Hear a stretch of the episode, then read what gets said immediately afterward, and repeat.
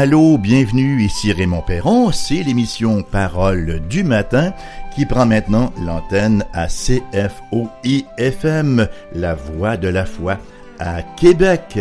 Alors nous sommes ce matin la voix de la foi et la voix prophétique, puisque nous sommes toujours dans l'étude du prophète Daniel, et nous ferons un petit saut aujourd'hui, nous allons effectivement sauter au chapitre 2, puisque nous avons terminé le chapitre 1, n'est-ce pas?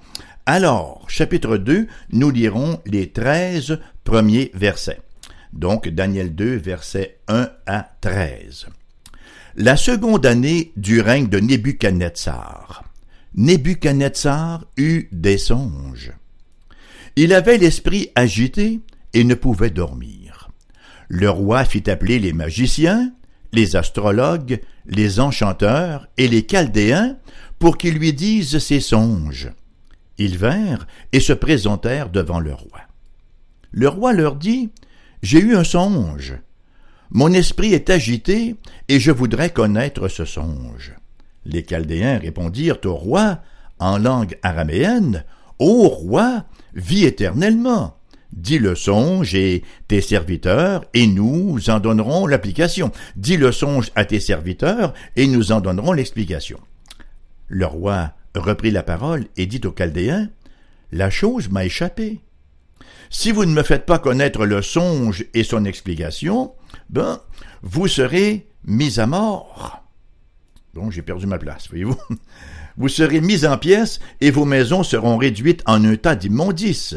Mais si vous me dites le songe et son explication, vous recevrez de moi des dons et des présents et de grands honneurs. C'est pourquoi dites-moi le songe et son explication. Ils répondirent pour la seconde fois, Que le roi dise le songe à ses serviteurs, et nous en donnerons l'explication. Le roi reprit la parole et dit, Je m'aperçois, en vérité, que vous voulez gagner du temps, parce que vous voyez que la chose m'a échappé. Si donc vous ne me faites pas connaître le songe, la même sentence vous enveloppera tous. Vous voulez vous préparer à me dire des mensonges et des faussetés en attendant que les temps soient changés. C'est pourquoi dites-moi le songe et je saurai si vous êtes capable de m'en donner l'explication. Les Chaldéens répondirent au roi Il n'est personne sur la terre qui puisse dire ce que demande le roi. Aussi jamais roi, quelque grand et puissant qu'il ait été, n'a exigé une pareille chose d'aucun magicien, astrologue ou chaldéen. Ce que le roi demande est difficile. Il n'y a personne qui puisse le dire au roi, excepté les dieux dont la demeure n'est pas parmi les hommes. Là-dessus, le roi se mit en colère et s'irrita violemment. Il ordonna qu'on fasse périr tous les sages de Babylone. La sentence fut publiée, les sages allaient être mis à mort, et l'on cherchait Daniel et ses compagnons pour les faire périr. Nebuchadnezzar, donc, en est maintenant à la deuxième année de son roi, hein, euh, pardon, deuxième année de son règne, seconde année de son règne, et voilà qu'il commence déjà à avoir des cauchemars. Sauf qu'ici, il s'agit de cauchemars, de rêves divinement inspirés. Nous savons par d'autres sources que sa politique expansionniste, hein, il avait une grande vision, Nebuchadnezzar, conquérir le plus de territoire possible, et on sait que cette politique-là, euh, dès les premières années de son règne, a rencontré une résistance plus que féroce. Nous savons également, et ça nous le savons en grande partie par expérience, que les problèmes de la journée réapparaissent souvent sous différentes formes durant la nuit. Ainsi, les anxiétés de la lumière du jour hein, peuvent devenir les monstres de l'obscurité nocturne. Il y a des choses qui nous ont préoccupés, qui nous ont inquiétés, qui étaient un peu anxiogènes durant la journée, et voilà que ça devient, n'est-ce pas, des monstres absolument hideux et effrayants pendant la nuit. On ne parle pas ici, bien sûr, des rêves conséquents au fait que on a dévoré deux pizzas extra larges toutes garnies avant d'aller au lit. Ça, c'est une autre mouvance, un autre registre. On fait ici référence aux rêves générés par le subconscient, non par un estomac surchargé. Donc souvent les rêves ont cet effet sur nous même dans notre supposée sophistication de ce 21e siècle. Et il nous force à faire face à cette réalité décrite au psaume 139, verset 14, où le psalmiste s'écrit que je suis une créature si merveilleuse.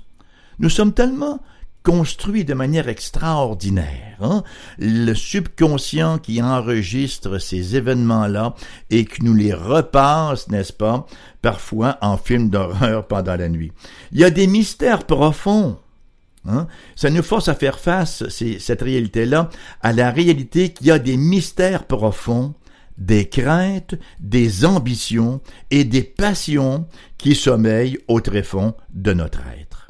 Et c'est donc pas étonnant que les anciens aient vu des significations spéciales aux rêves, car ils ont fort certainement une signification, ces rêves-là, même s'il ne s'agit pas nécessairement de celles suggérées là par les écoles de la psychologie.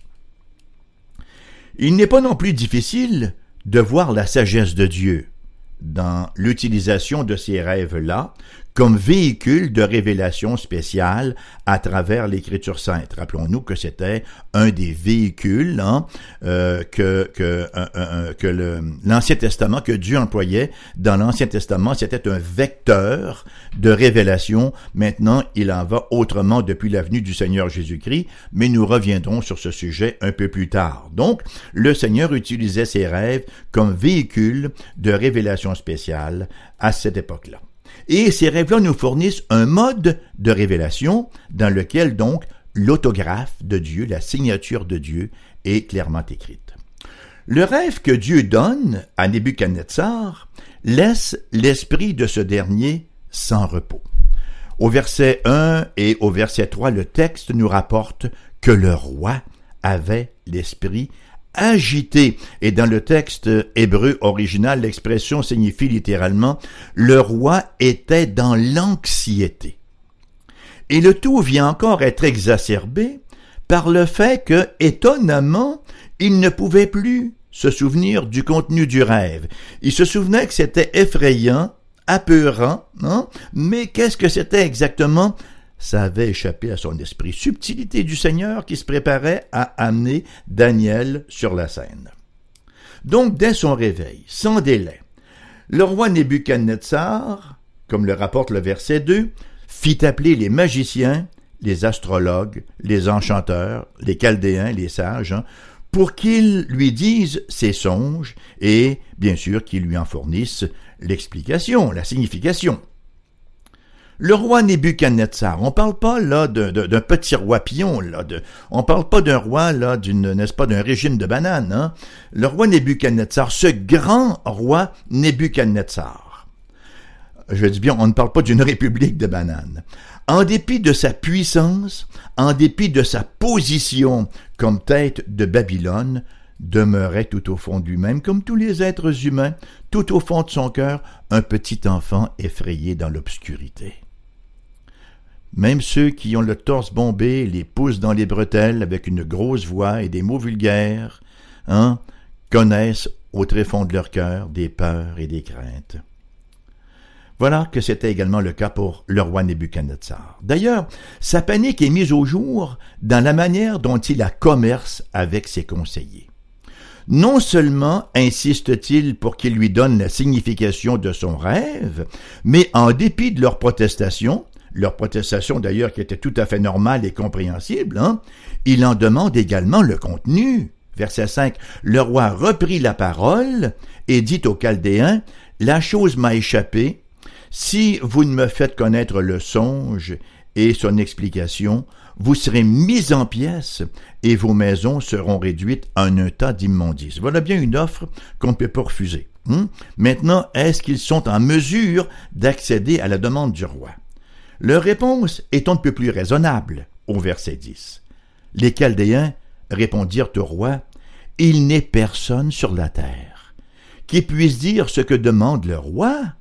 Aussi, jamais roi, quelque grand et puissant qu'il ait été, n'a exigé une pareille chose d'aucun magicien, astrologue ou chaldéen. Hein?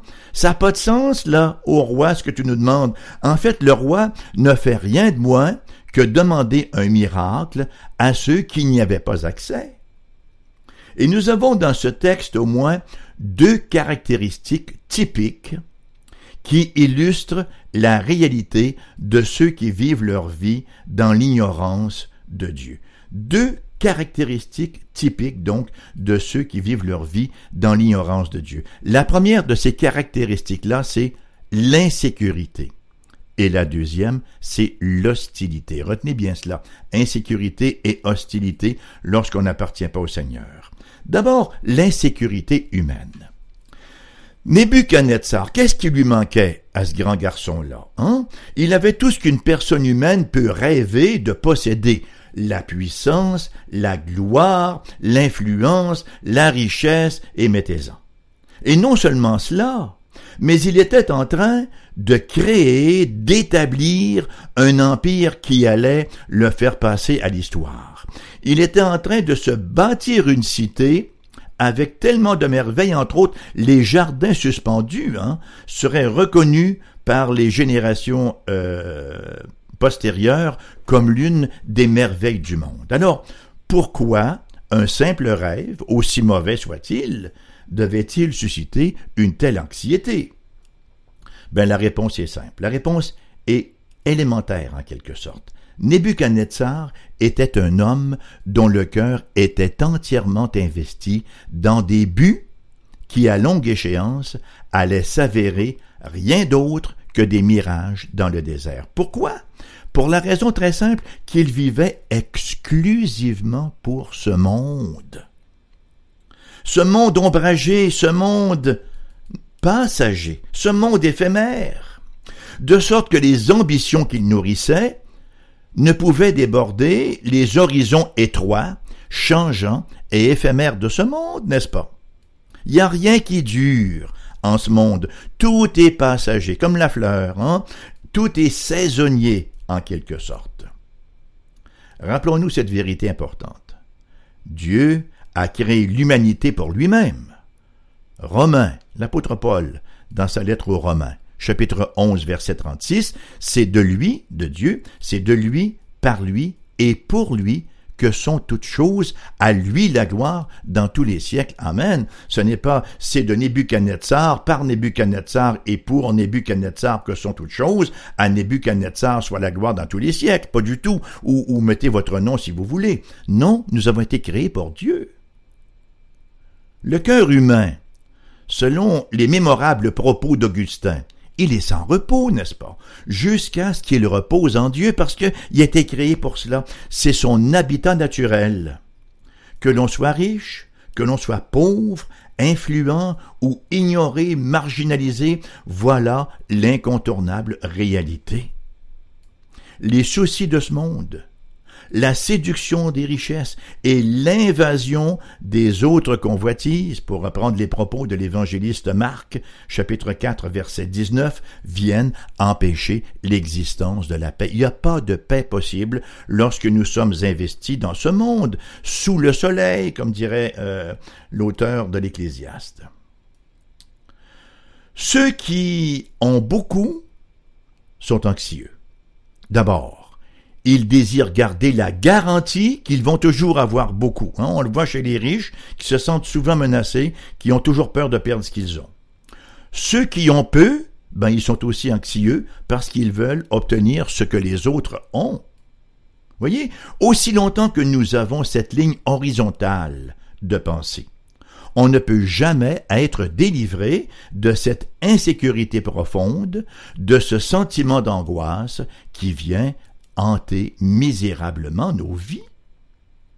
Donc, tant et aussi longtemps que le roi Nebuchadnezzar recherchait sa sécurité était en quête de repos dans ses possessions, dans sa puissance ou dans sa réputation, il ne pouvait d'aucune façon jouir du contentement. Nebuchadnezzar, à l'instar de tellement de gens, il avait tout. Il avait tout à l'exception de la chose dont il avait le plus besoin, la paix. Hein? On entend dire ça souvent. Tout ce que je veux, c'est la paix, la sainte paix, la très sainte paix. Et cette paix-là ne peut venir que de Dieu, qui nous a ultimement envoyé Jésus appelé le prince de paix. Jésus qui a dit, je vous donne ma paix, je vous laisse ma paix, je ne donne pas comme le monde donne. Jésus est venu comme prince de paix pour restaurer la paix avec lui, cette paix détruite par le péché, n'est-ce pas? Donc, l'insécurité humaine. L'autre élément, l'hostilité humaine. Alors que ces versets 1 à 13 défilent devant nous, nous voyons le vrai caractère de Nebuchadnezzar se révéler par le biais de ses réactions dans cette situation précise. Et ça vaut la peine de noter que ces circonstances de la vie du roi nous en disent beaucoup au sujet de Nebuchadnezzar, autant ses réactions que ses actions. Et c'est pas vrai uniquement pour Nebuchadnezzar, c'est vrai pour tout le monde, c'est vrai pour chacun de nous. Ces réactions sont invariablement caractérisées par un esprit d'hostilité tout autant que par un sentiment d'insécurité.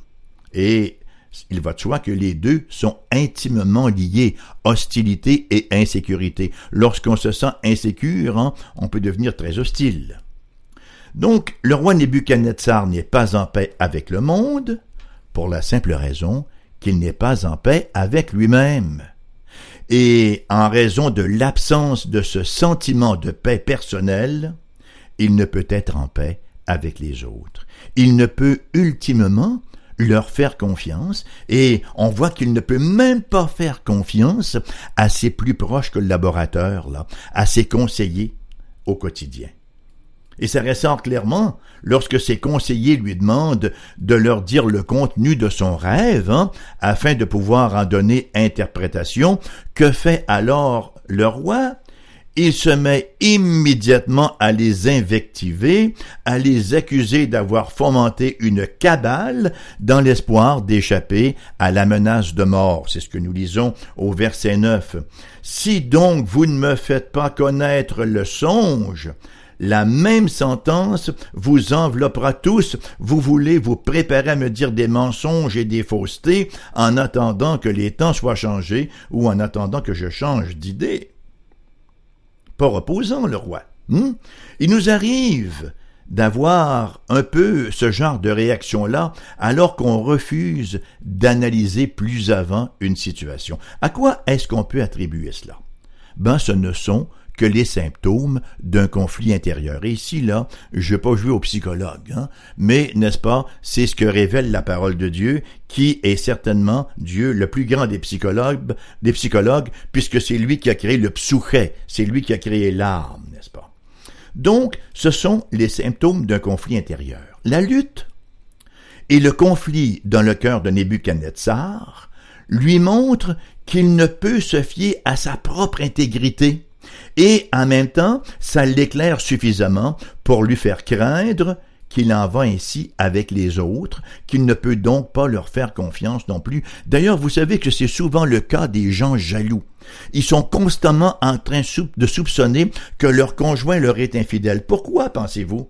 Parce qu'ils n'ont pas confiance à leur conjoint? Oui, mais à la base, quelle est la source de leur jalousie? Parce qu'ils savent eux-mêmes qu'ils ne sont pas fiables et ils pensent que les autres, et ils ont raison jusqu'à un certain point, que les autres sont comme eux. Donc la réaction de Nebuchadnezzar révèle autre chose. Elle révèle par ailleurs un élément encore plus sinistre. Il sait fort bien qu'il demande l'impossible à ses conseillers. Écoutez, il n'y a personne sur la planète hein, qui pourrait lui révéler son rêve pour ensuite l'interpréter. Votre épouse vous arrive un matin, chérie, j'ai eu un rêve effrayant, mais je l'ai oublié, est-ce que tu peux me le raconter et me l'interpréter? C'est une impossibilité absolue, hein? Son cabinet va même plus loin, ne réalisant peut-être pas qu'ils vont toucher là où ça fait mal. Ils vont toucher au sensible de Nebuchadnezzar au verset 11. Rappelons-nous que Nebuchadnezzar veut vivre comme s'il était lui-même le Dieu de la création. Hein? Et voilà que ses conseillers lui disent Ce que le roi demande est difficile. Il n'y a personne qui puisse le dire au roi, excepté les dieux dont la demeure n'est pas parmi les hommes. Ouf, il ne s'agit pas ici d'une mince affirmation d'autant plus qu'elle sort de la bouche de ces gens à la religion païenne. Hein. Tu demandes ce que seuls des êtres divins peuvent faire, Nebuchadnezzar. Tu oublies, mon cher roi, que nous, nous ne sommes que de simples mortels, comme toi d'ailleurs. Nous ne sommes pas le Dieu Tout-Puissant.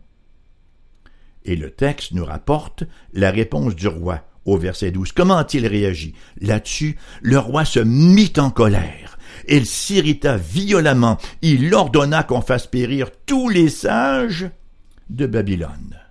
Ben, aujourd'hui on dirait, et c'est peut-être ce que les conseillers ont dit à l'époque, man, méchant malade, hein?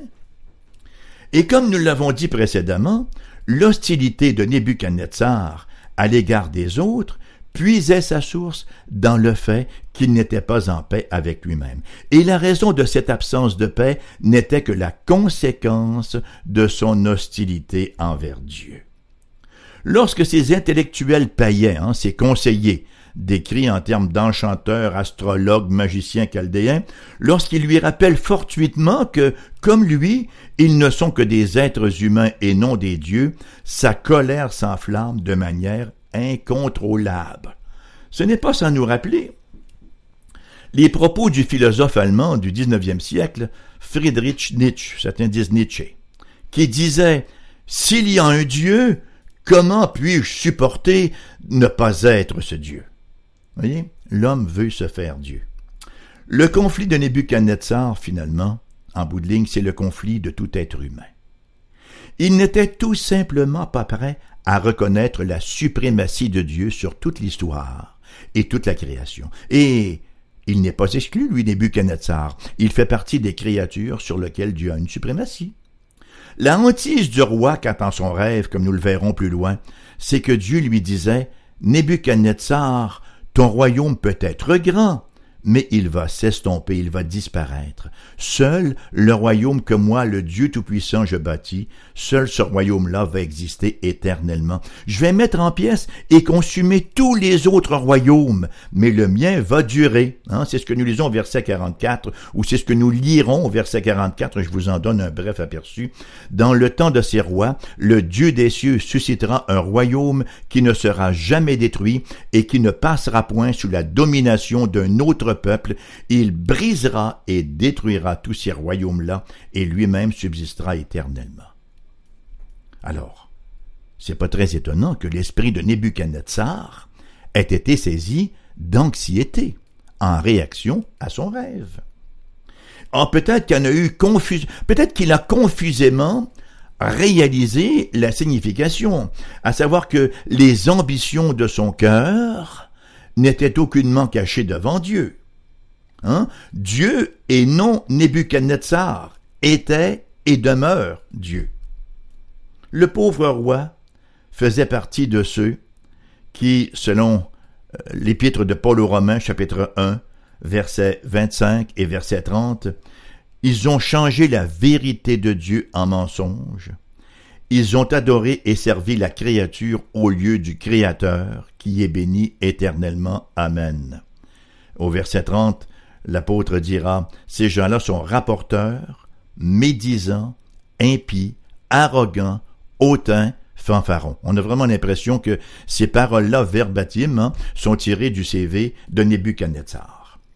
Et le reste du chapitre 2 nous rapporte comment Daniel lui-même, exposé à la colère du roi, contre toute la faculté des devins, là, a été préservé et même promu puisqu'il a révélé le contenu du rêve et en a donné l'interprétation. Et nous avons ici une illustration frappante de ce que nous rapporte le psaume 76 verset 11. L'homme te célèbre même dans sa fureur, quand tu te revais de tout ton courroux. Même Nebuchadnezzar, le grand Nebuchadnezzar, dans ses grands apparats, n'est-ce pas, l'écume à la bouche, les yeux hors des orbites qui fait sa crise, était en train de célébrer Dieu. Hein? L'homme te célèbre même dans sa fureur, parce que Dieu allait le briser, Dieu allait se glorifier dans sa vie. Deux leçons s'imposent à nous en terminant, chers amis. Notre besoin de paix intérieure, c'est la première leçon. Tant et aussi longtemps que nous n'avons pas cette paix intérieure, il nous est impossible d'avoir la paix avec autrui, d'avoir la paix avec les autres. Et cette paix intérieure-là, nous ne pouvons la fabriquer de nos propres mains. Elle n'est pas artisanale. Elle ne peut venir que de Dieu qui a envoyé le Seigneur Jésus-Christ rétablir la paix entre lui et nous et conséquemment restaurer la paix dans nos cœurs, le grand shalom. Il est plus qu'évident que même si Daniel avait vécu sagement, ça ne l'aurait pas sauvé. C'est la deuxième leçon. Même si on essaie de mener une vie très sage, très correcte, on fait tous nos efforts, prend des bonnes résolutions, c'est évident que ça ne nous sauve pas. Daniel aurait pu vivre très sagement, ça ne l'aurait pas sauvé. Il lui fallait impérativement une intervention de Dieu. Et ce n'est pas sans nous rappeler la situation de tout être humain. À la suite du péché, d'Adam et Ève en Éden. Il y a une sentence de mort qui pèse sur tous les êtres humains. On a beau en faire fi, on a beau être en phase de déni, ça ne change pas la réalité. Je peux dire non, il y aura plus d'hiver, c'est terminé, j'aime pas l'hiver, c'est fini. Il va quand même y avoir un hiver l'hiver prochain. Hein. Le déni n'empêche pas les choses d'arriver. Et à la suite du péché d'Adam et Ève, il y a une sentence de mort qui pèse sur tous les êtres humains. Le salaire du péché, c'est la mort et tout son péché. Qui plus est, c'est une sentence de mort éternelle. Ça, c'est le symbole du jugement éternel, de l'enfer. Et c'eût été une situation sans espoir, n'eût été de l'intervention divine. Quelle a été l'intervention divine hein? Bon, ben le Seigneur dans sa miséricorde, la parole nous dit que Dieu a quand même aimé le monde, malgré que le monde est extrêmement détestable, et il a envoyé son Fils unique afin que quiconque croit en lui ne périsse point, mais qu'il ait la vie éternelle. Ça veut dire que le Dieu Tout-Puissant, Jésus, la deuxième personne de la Sainte Trinité, s'est fait homme, il s'est incarné, il est venu comme homme, il a vécu une vie, lui, sans aucun péché. Lui, il été parfaitement fidèle à Dieu, une vie immaculée. Et pourtant, il ira mourir à la croix. Il n'est pas allé mourir pour ses propres fautes. Il n'est pas allé subir le jugement de Dieu à la croix pour ses propres péchés, mais pour les nôtres.